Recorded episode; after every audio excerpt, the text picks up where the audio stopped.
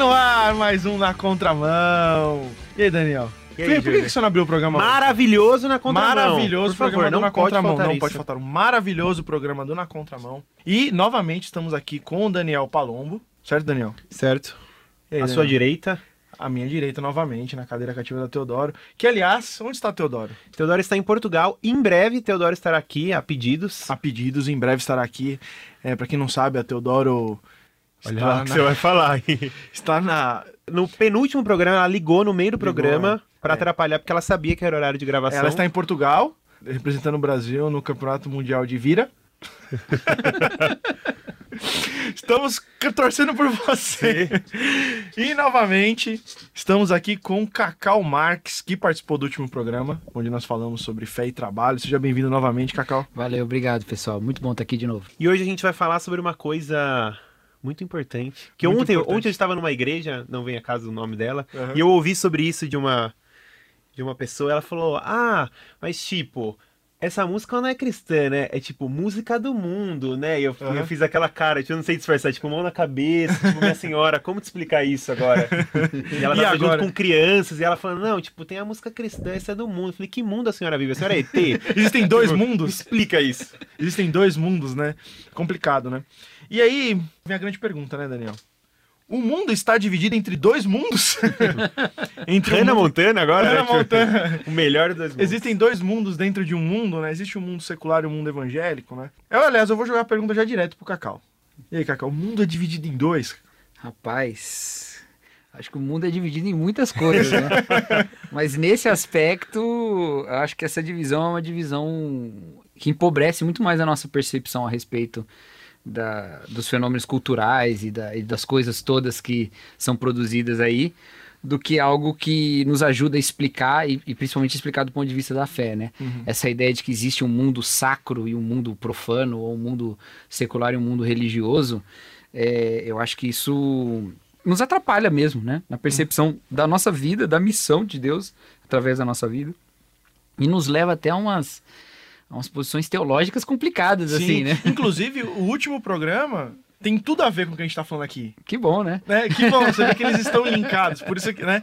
Porque quando você tem esse tipo de visão de que existem dois mundos, né? Ou seja, um mundo de Deus e um mundo do diabo, quando você trabalha, por exemplo, no escritório de contabilidade, você está trabalhando para o diabo. Gente, eu sei que o seu chefe pode ser muito chato, mas ele não é o Pode diabo. ser o diabo, mas ele não é o diabo. ele, exatamente. Ele pode fazer o diabo no trabalho. Exatamente. Você pode servir o diabo no escritório de contabilidade, mas não porque você trabalha no escritório de contabilidade. verdade, você serve ao diabo. Calma, né? Então, assim, né, a ideia é de que tudo que a gente faz, tudo- tu- não importa onde a gente esteja, a gente pode trabalhar para Deus, né? E aí eu lembrei de uma coisa interessante, que essa visão de dividir o mundo em dois não vem nem sequer do mundo evangélico, nem sequer do cristianismo. Mas ele vem de- de- das filosofias gregas, que são, olha só você, pagãs. Então, ou seja, a dividir o mundo em dois não só não é cristão, como é pagão. Isso é muito louco, né? Então, é interessante que. Aí eu, eu novamente eu lembrei da história do churrasco, né? Quando você fala assim, não, Júlio Pagodeiro. pagodeiro, o quê? É um churrasco você canta a música do mundo ou música. Olha, eu vou ser sincero, eu sou um músico que não gosta de rodinhas de violão. eu, eu, eu não gosto, assim, porque as pessoas começam a pedir músicas que eu não conheço. então eu prefiro nem levar o violão, né? Quero trocar meu prog em paz em casa. Tá bom. então, beleza. Então, me parece que é uma visão equivocada da gente pensar nessa, nessa divisão, né? De, de pensar que, às vezes, é, pessoas chegam a pensar que Deus e o diabo estão quase que em pé de igualdade, brigando por território, né? Aquela disputa territorial digna de Game of Thrones, né? Quem vai conquistar o que no território e fica naquela, né? Então, fica aquela coisa, né? Onde eu vou servir? Em qual desses mundos eu vou estar, né? E aí que a gente cria aí uma, uma problemática, né? Que inclusive pode afetar a nossa vida cristã, né, Cacau? É, exatamente. Ah, quando a palavra de Deus fala que Deus em Cristo estava reconciliando consigo todas as coisas no céu e na terra, Todas as Né? coisas é importante. Exatamente. Então, todas as coisas. Lembrando que todas no original significa todas. Todas. É verdade. No grego profundo, como dizia o Ziel. Não, está, não No tem grego- asterisco. Como diz, o como diz o Ziel, no grego profundo, todas as coisas significa todas, Todas. as coisas. Então, isso é muito interessante, né, cara? Porque há esse aspecto mesmo de, de, uma, de uma redenção das coisas, vamos dizer assim, né? de, de- falando de um jeito, né, sem, sem fazer muito polêmica sobre isso, é, em Jesus Cristo, num sentido de que a expressão do caráter de Deus na lei do Antigo Testamento, ele é uma expressão que sim dividia o mundo entre coisas puras e impuras. Mas isso é numa forma didática de Deus levar até Jesus Cristo.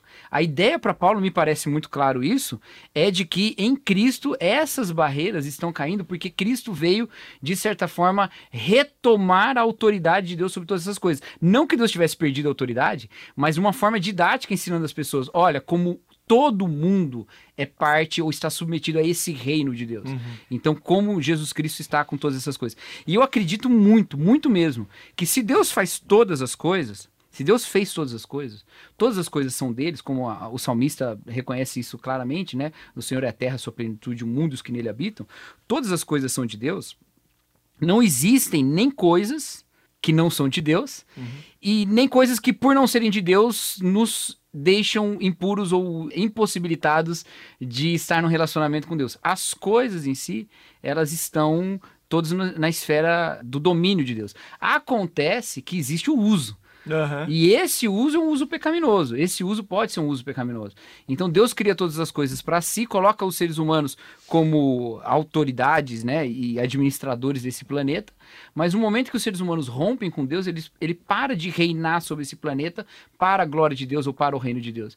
Passa a reinar para sua própria glória, né? Aquilo lá, uma faca pode cortar uma cebola ou pode matar alguém. né? Exatamente, exatamente. Então a gente tem esse- esses usos todos. E eu acho que é sobre isso que Paulo está falando em Romanos 8, quando ele diz que a criação aguarda, né, com grande expectativa, a manifestação dos filhos de Deus. E ele diz que a, a criação ela foi colocada à inutilidade por causa daquele que a submeteu, né? E que inutilidade é essa? Bom, se ela está para ser a, a, a- criação como parte também do louvor e da glória dada a Deus, no momento que nós desviamos ela disso, o uso que não glorifica a Deus, o que não agrada a Deus, esse uso em si já é um uso pecaminoso. Não significa que a criou-se a partir daí uma, uma parte da natureza, uma parte das coisas que é uma, é uma coisa não reconciliada ou não, não parte dessa reconciliação de Jesus Cristo. Mas nós estamos usando para fins que não são fins divinos. né? E é importante lembrar isso, né? Que são todas as coisas. Eu brinco isso por causa que Satanás não cria nada, né? Satanás só corrompe aquilo. E aí tem muita gente que esquece isso, principalmente com coisas de música, coisas assim. Sexta-feira eu ouvi o João Alexandre falando disso, que um cara lá do Nordeste convenceu, ele tocava viola, o pastor fez o cara jogar a viola dele fora. Tipo, não, joga fora, não é de Deus, é de Satanás. E daí o cara conversando, ele explicou isso, o cara entendeu. Pô, então eu posso tocar o que eu fazia de um jeito diferente, agora eu posso fazer de outro jeito. Daí, tipo, o cara entendeu, tipo, mudou a vida do cara isso. E tanta gente que vive sem entender isso, né? Que tudo foi criado por Deus e você pode fazer isso de um outro jeito, né? E essa questão da música é muito interessante, porque quando você vai olhar né, o correr da, da, da escritura, você vai ver os instrumentos mu- musicais nascendo na genealogia de Caim, não na genealogia de Sete, né? Uhum. Contudo, você vê esse uso é, é, glorioso desses mesmos instrumentos para a glória de Deus em, em aspectos diretamente litúrgicos, né? diretamente ligados com a adoração a Deus mesmo. É, então, assim, nada dessas coisas se tornaram, dessas culturas, dessas produções culturais, porque lá tem outras coisas também, né? Tem os ferreiros, tem os que primeiro criam animais e tal, né? Abel já tinha morrido, né? Então, tem, tem essas coisas todas ali e todas elas são apropriadas, vamos dizer assim, pelo povo de Deus e usadas para a glória de Deus, e não necessariamente diretamente com, com uso litúrgico, usando para a glória de Deus simplesmente pelo fato de estar sendo usado por alguém que está cumprindo a vontade de Deus na vida, né? Então, eu acho que é mais nesse sentido que, que a coisa vai.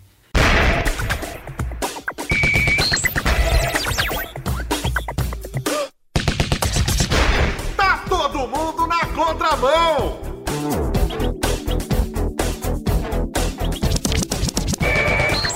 E voltamos para mais um bloco do Na Contramão. Estamos falando sobre o mundo secular. E aí, Daniel? como que é você- mundo é esse? Que mundo é esse, Daniel, que a gente vive? Terra. Terra. Planeta Água. Capitão Planeta. Ó, bom, Daniel, a gente estava falando sobre a- as diferentes visões que podemos ter em relação ao mundo, né? Principalmente em relação a Cristo e a cultura. A gente falou um pouco na música, mas na cultura em geral, não é? E aí, eu destaquei três posições possíveis do relacionamento de Cristo com a cultura, né? De como de três formas que as pessoas podem enxergar, né? O primeiro, seria Cristo contra a cultura, que é aquela ideia da viola que você disse, Bem né? comum É, nos dias atuais. que- não, que é totalmente comum, que Cristo está contra qualquer tipo de cultura ou qualquer coisa produzida pelo homem, Bem né? comum, mas que não resiste a dois minutos de um pensamento histórico, né? Porque qualquer coisa que você está fazendo ali tem a sua história e não nasceu, teoricamente, no ambiente cristão nem nada disso. Né? O piano na sua igreja, antes de estar na igreja, estava em ambientes que você Tava no não... cabaré. É, exatamente. Exatamente. Cristo e cultura em paradoxo, aquela coisa, né? Ah, eu, eu gosto da cultura, Cristo é contra isso, mas eu não sei como eu viver, eu vivo com as duas coisas ao mesmo tempo e tô, né? E, e durmo tranquilo. e a terceira posição, que creio será mais bíblica, né? Que seria que Cristo está acima da cultura, né? De que, já que é, Cristo foi aquele pelo qual Deus criou todas as coisas, como a gente vai ler lá em João 1, se todas as coisas foram feitas por intermédio dele, nós, enquanto imagem e semelhança de Deus, nós pegamos as coisas já criadas por Deus e transformamos ela, né? E, e criamos coisas também, né? E aí, quando um homem cria, e aí um homem ele pode conhecer a Cristo ou não, ele de certa forma imita né, a, a- a parte criativa aí de Deus, né? Mesmo que ele não entenda e nem admita, né? O mesmo diz que Deus não tem nada a ver com isso, Deus tem tudo a ver com isso, não é verdade? É, ele, às vezes ele pode até se utilizar da, da criatividade que Deus deu para falar contra ele mesmo, né? É. Isso que é bem interessante. Eu, eu tenho um grupo em casa de. A gente chama de Cine Clube, né? E junto uns amigos, né? A gente assiste alguns filmes em casa. E depois a gente discute sobre, sobre esses filmes, né? Hum, que cult. Não, mas é que são. Mande é, um e-mail para cinecult. Cineclube. Júlio Opardo. Cine Clube. A gente não vê filmes muito cults, não. Mentira, tenho certeza. Não, a gente vê sim. Sabe aquele canal que ninguém assiste? Artview. Artview. Telecine, Telecine Cult. Que você, todo mundo fala, ah, legal, passou, passou, ninguém viu. O Júlio Pardo assiste. Não, E o JP. o JP. Eu conversei isso com o JP, o João Não, Paulo, que estava no Tava num, num programa, programa anterior. aqui e ele também assiste. Nossa, Art View é um, programa, é um canal muito chato. Eu já tentei Você assiste, assistir. Cacau? Nem sei que canal é esse. Ah, tá vendo? Apesar de que eu, eu tenho lá meus, meus- minhas preferências aí, meio cinéfilas também, mas esse canal eu Ah. não conheço. O Cacau gosta de Vingadores. Brincadeira, eu gosto também. Eu sou, um- eu sou fã de quadrinhos e tal. E aí, num, num desses é, filmes aí, ah, que eu assisti, é um filme chamado The Ballad, The Ballad of Buster Scruggs. Ninguém Você assistiu. assistiu essa, Netflix, Cacau? tá na Netflix, não vi É, ainda. muito tá na bom. minha lista pra Tá ver. na mas sua lista. né? Eu, eu- eu sinto lhe dizer, Cacau, mas eu estou quase dando um spoiler aqui. Ah, Porque são ver. vários contos, né? São, são oito histórias que são contadas ali. E interessante que são feitos por dois irmãos, que são os irmãos Coen, e eles são ateus, né? E eles, inclusive, são nihilistas, né? E é o interessante que você vendo os filmes, você fica até um pouco triste de você ver como uma pessoa consegue enxergar o mundo daquela forma sem Deus, né? E é interessante que isso leva à reflexão. A gente assiste esse filme, a gente vê como uma pessoa que não tem Deus enxerga o mundo. Aham. E aí, quando você vai pensar em respostas cristãs que você dá a essas pessoas, né? Parece que pela arte você consegue entender com uma profundidade muito maior do que numa discussão. Que discussão ninguém quer ouvir o outro, né? Só quer bater boca. Mas quando você vê a arte, você tá passivo ali. E aí você Exatamente. consegue ver a forma como ele enxerga. E né? a arte, ela tem esse poder, né? Ela tem esse poder de, de fazer o seu ponto, né? Ou, ou pelo menos a ficção, vamos dizer assim, né? a narrativa, de alguma forma. Uhum. Poder de fazer seu ponto, de te inserir num, numa, num contexto, numa pele de um personagem que você não não se colocaria numa mera argumentação, né? Uhum. Então, te contando uma história faz com que você tenha um- uma, uma posição que você não assumiria na sua vida, Sim. mas você se identifica com aquele personagem, vai, vai, vai, vai se aprofundando nisso. Ah, eu também não tenho, não tenho cineclube, não. mas um dos podcasts do qual eu participo é, justamente sobre isso. Faça é o sobre... merchan, pode fazer o merchan. Vamos fazer um merchan Faça aqui. o merchan. Faz o merchan, faz o É dois merchan. programas, eu tô fazendo merchan, então. É, a gente tem um, um- um podcast que chama Ovelhas Elétricas, inclusive. Quer né? que é uma, uma referência à obra do, do Philip K. Dick, né? E, e nós, ali a gente, a nossa ideia é justamente essa: respostas cristãs aos desafios da ficção. Aham. Então a ficção oferece desafios. É, A primeira temporada foi toda só ficção científica, mas agora a gente tá abrindo um pouco mais. Confesso que gosta, né? É, então. Então lá a gente tem programa, por exemplo, sobre Handmaid's Tale, entendeu? Que é uma coisa assim que é bem crítica a respeito do cristianismo. E outras né? A gente fala um pouco sobre o livro de Eli, por exemplo, que já não é nada crítica. Cara, e tem um amigo meu que tem uma tese, eu, eu, eu chamo Levi, Levi, eu vou fazer um programa aqui, eu vou falar diretamente pra você. O Eli era cego mesmo. Ele acha que ele não era cego, ele enganou todo mundo. Não, cara, o Eli era cego, Levi. Ouve, ouve. Ah, eu não, eu não sei se eu vejo questão nesse ponto, não. Eu fico meio em dúvida. Mas Olha só, tem mais um aí. Não, não, eu, eu não, eu, eu fico em duas vezes, eu assisto de novo e falo, eu não sei, né? Mas, mas isso tudo Vocês assim. Estão falando do filme, né? O Perdido aqui. É, o do filme. filme. Não assisti. Pasmem! É, Tan, tan. é, tomou um spoiler de leve. Tomou um spoiler de Mas leve. isso tudo, assim, eu acho que nem, nem só essa questão, vamos dizer assim, funcional, entendeu? De nós, nós é, compreendermos a cultura. Não, vamos olhar isso aqui para dar uma, fazer uma apologética a respeito disso. Acho que não é nem só isso. É o fato de que nós estamos nessa vida mesmo, nós estamos inseridos nessas coisas. E a cultura não é só a arte. A cultura não são só essas, essas manifestações artísticas. A cultura é tudo. A cultura é que você come. A cultura é que você veste, entendeu? E a gente não leva uma reflexão sobre isso. Os livros que você lê, é, é, a gente leva muito pra música. A gente acha E que às vezes um cultura é só pra prazer. Engraçado isso, né? Que É. você fala, ah, filme, é qualquer coisa que é prazer, mas cultura é tudo, né? É, o aplicativo que você põe no seu celular, por exemplo, essas coisas todas, elas todas fazem parte da cultura. E a questão é, quanto mais identificado com Jesus você está, muito mais livre você está para fazer um uso cristão dessas coisas. Porque o uso cristão nada mais é do que o uso de Cristo. Cristo usando essas coisas através da sua vida, né? A frase assim que eu amo e que é quase um lema da minha vida, e se eu tivesse que me vestir de- com um autor, não seria o Tim Keller, seria esse cara. placa, compre e vendo ouro e atrás. É a frase, uma frase do Karl Barth, cara, que ele diz o seguinte: Ó. o cristão é aquilo em nós que não somos nós, mas Cristo em nós. Não entendi, mas aqui. Vou ouvir o programa de novo. Volta, você que está ouvindo, volta. É, de novo, porque ela tem ouça, uma, pense. ela tem uma retórica complexa. Devagar, É Cacau. engraçado que ele escreve isso aí num texto que chama O Cristão e a Sociedade. Na verdade, uma palestra que ele deu em 1919 na Alemanha, ou seja, um ano depois do fim da Primeira Guerra Mundial, a Alemanha arrasada. E ele fala que o cristão na sociedade é o que vai injetar vida numa sociedade morta, basicamente é o que ele diz.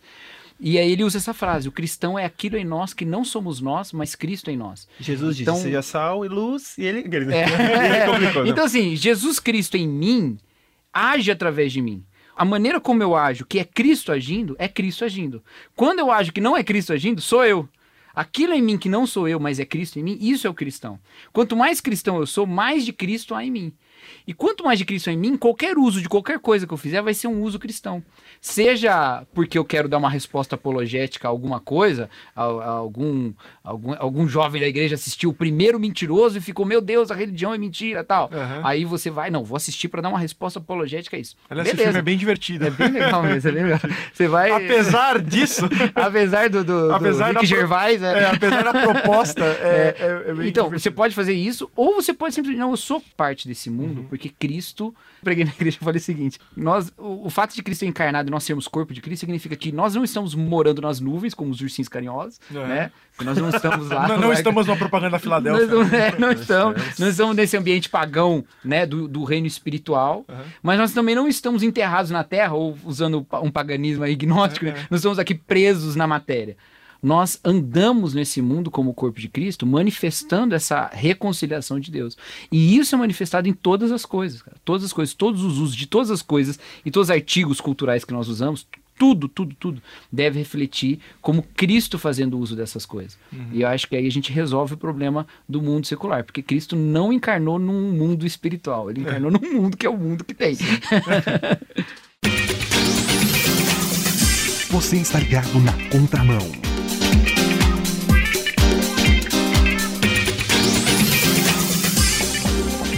Vamos para o último bloco do Na Contramão. E aí eu vou ler um texto bíblico que tem uma interpretação pelo menos corrente aí que todo mundo lembra, mas aí eu- a gente vai poder discutir um pouco sobre isso, né? Primeira coisa é dizer que Cristo restaurará a criação, né? Lembremos que no fim dos tempos nós viveremos num mundo sem pecado, mas ainda assim no mundo. Então aí, Mateus, ô, Mateus não, Mateus, lê Daniel, não, Daniel, lê Mateus pra gente.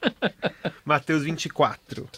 Como foi nos dias de Noé, assim também será na vinda do Filho do Homem. Pois nos dias anteriores ao dilúvio, o povo vivia comendo e bebendo, casando-se e dando-se em casamento, até o dia em que Noé entrou na arca, e eles nada perceberam, até que veio o dilúvio e os levou a todos. Assim acontecerá na vinda do Filho do Homem.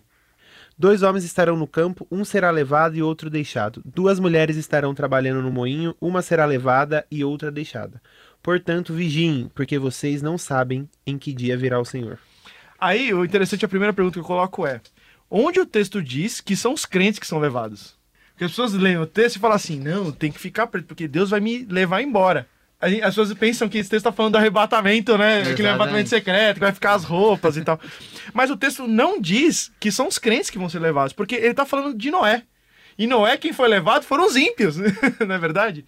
Então, se, se Deus está falando como foi Noé, quem foi levado? Os ímpios, né? Então, Noé, que foi considerado justo por Deus, que ficou, e os ímpios que se foram.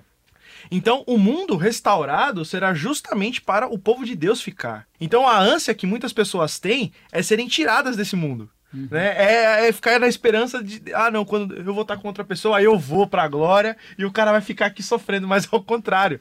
Na verdade, ele será tirado para o sofrimento Exato. e você ficará para a glória.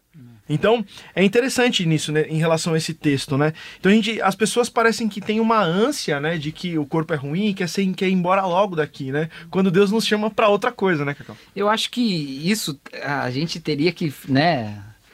Para algumas pessoas, es- essa leitura que, que você apresentou aqui, que é a que eu faço também, ela é um- quase que uma inversão completa do que ela é, entende da Bíblia, né? Porque essa visão de que a gente vai deixar esse mundo, essa visão mesmo, bem dualista mesmo, né? Ela é muito presente. Mas de fato, Deus não desistiu desse planeta. Uhum. Não criou esse planeta, deixou Adão e Eva aqui e depois falou o seguinte: ah, quer saber se estragaram tudo? Vou tirar Vou férias. jogar esse... Aí os pobrezinhos dos animais que não tiveram culpa nenhuma, eu não quero mais saber de fazer animal nenhum. Eu não tô, não tô falando que esses animais vão ser salvos, é uma coisa pro Papa responder. Não, o Papa responder é Tem uma ótimo. Tem uma polêmica com o Papa sobre esse assunto. É, aliás, com polêmica, eu já não tenho esse papo. É o primeiro Papa que teve que lidar com os memes, né, cara? Não é, não é É, fácil. não né? é fácil, é verdade. Temos que Sério isso, gente? tem, tem uma polêmica, tem uma polêmica. Mas o, o interessante é o seguinte: o próprio mover, assim, vamos dizer assim, da- do livro do Apocalipse, por exemplo, ele vai mostrar, né, uma, uma cidade que desce do céu. Ele tem duas coisas bonitas nisso: uma cidade descendo do céu. Não está subindo, ela É, está não, descendo. não um foguete subindo do céu com os crentes, né? Uma cruz na ponta do foguete, todo mundo subindo. Sabe aquelas torres na frente da igreja, assim? Vira um foguete, sai, a parte por- do lado É, cai. aí você vai descobrir porque que as, as igrejas são pontudas. né? Exatamente. Tem aquela igreja na, na, na Noruega, eu acho que parece um foguete mesmo, ou na Islândia. Ah, é né? na Islândia. Eu sei porque o amigo me mandou uma imagem, né? É. Aquela lá vai ser, vai subir, tá pronta praticamente. Tá né? Mas tem, não é isso, né? É uma, é uma cidade que desce do céu, mas o mais interessante é que é uma cidade. Porque quando Deus criou o mundo, ele não fez uma cidade, ele plantou um jardim. E um jardim é um jardim. Um jardim Deus plantou, subiu, cresceu lá. E em Gênesis todas as cidades são más. Se você olhar as cidades em Gênesis, todas elas são ruins. É, Enoque é a primeira cidade que é feita pelo, por Caim em homenagem ao seu filho, né? Aí tem Babel, né? Da Torre de Babel, que é a cidade que eles estão fazendo ali, que já era Babilônia quando o livro é escrito. E tem Sodoma e Gomorra. tem quatro cidades mencionadas no Gênesis, as quatro são símbolos de pecado. Mas no Apocalipse, a cidade santa, que está em oposição à Babilônia, a cidade santa é a cidade de Deus, é, na qual é o tabernáculo de Deus com os homens, como diz lá. Ela desce do céu e ela é uma cidade, porque diz lá que a cidade desce adornada e, com, com outro texto de Apocalipse também, os enfeites da noiva são as obras dos santos, e ela desce adornada como a noiva para o seu noivo. Ou seja, as nossas obras, as nossas obras constroem a cidade celestial, digamos assim, porque a obra de Deus no mundo não acabou no Gênesis. Sabe aquela coisa lá? Não, Adão, você vai fazer aí jardinagem no mundo inteiro, vai fazer um jardim maravilhoso, você vai construir, você vai inventar um monte de coisa, vai fazer cidades né, que se deem bem com a natureza, sei lá, smart cities, não sei. você vai fazer um monte de coisa aí, tecnologias e tal e tal e tal. Mas ele foi interrompido pelo pecado. Aí a gente fez esse monte de cidade que destrói o planeta todo, mas as nossas obras continuam contando, continuam somando essa cidade celestial que representa essa restauração. Então essa cultura, essa cidade, ela é manifestar, tudo é graça de Deus, obviamente, tudo vem do Cordeiro, mas é, é usando das nossas obras as nossas vidas tomadas por Cristo. E tem um texto que é maravilhoso, maravilhoso em Efésios, no final do primeiro capítulo de Efésios, que diz assim: que Deus, é, com poder, ressuscitou Jesus Cristo e tal. E aí fala lá, é, e para ser o cabeça sobre todas as coisas, o deu à igreja, que é a plenitude daquele que enche, que é o, desculpa, que é o seu corpo, a plenitude daquele que enche todas as coisas. Então olha só, para que Deus fosse o cabeça sobre todas as coisas do planeta, ele deu Jesus à igreja. Porque a igreja é a plenitude daquele que enche todas as coisas. A gente em português está usando palavras com radicais diferentes, plenitude e enchimento, né? Mas no grego é tudo, é tudo a mesma raiz. Então, o melhor tradução assim para ficar mais, né, mais exato assim, com, com paralelismo, seria a igreja é o enchimento daquele que enche todas as coisas ou a plenitude daquele que faz todas as coisas plenas. Ou seja, a igreja é cheia de Cristo e ela enche o mundo de Cristo. E para que Cristo seja o cabeça sobre todo mundo. Ou seja, quando nós estamos levando a palavra do reino, nós estamos falando de um, de um Cristo que já recebeu a autoridade no céu e da terra, porque isso precede a grande comissão, mas quando a gente prega o evangelho, nós estamos falando, reconheça que ele é o cabeça e submeta a ele.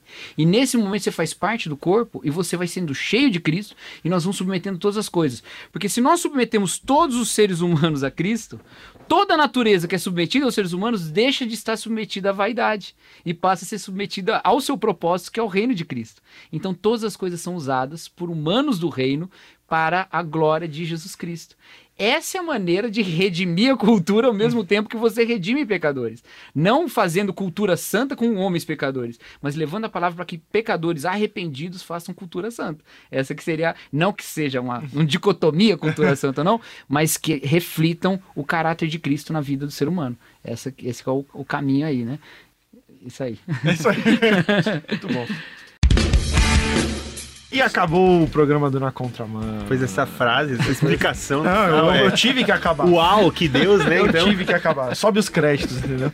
E aí, Daniel? Bom, se você gostou do programa e quer interagir com a gente, ouça, reflita nesse Ouça, programa. reflita Esse nesse maravilhoso programa. exatamente. Se você gosta de rock progressivo, que nem eu, Cacau, Exatamente. mande um e-mail falando assim, eu gosto disso aí, aí a gente conversa. mande um e-mail para nacontramão.transmundial.org.br ou mande uma mensagem pelo nosso Facebook Rádio Transmundial Oficial. Ou pelo WhatsApp 974 181 456, 974 181 456. A equipe do Na Contramão teve produção e apresentação de Júlio Bardo e Daniel Palombo e participação de Cacau Marques. Cacau Marques. Aí, valeu, Muito galera. obrigado. Obrigadão. Na técnica, Luiz Henrique, realização Transmundial.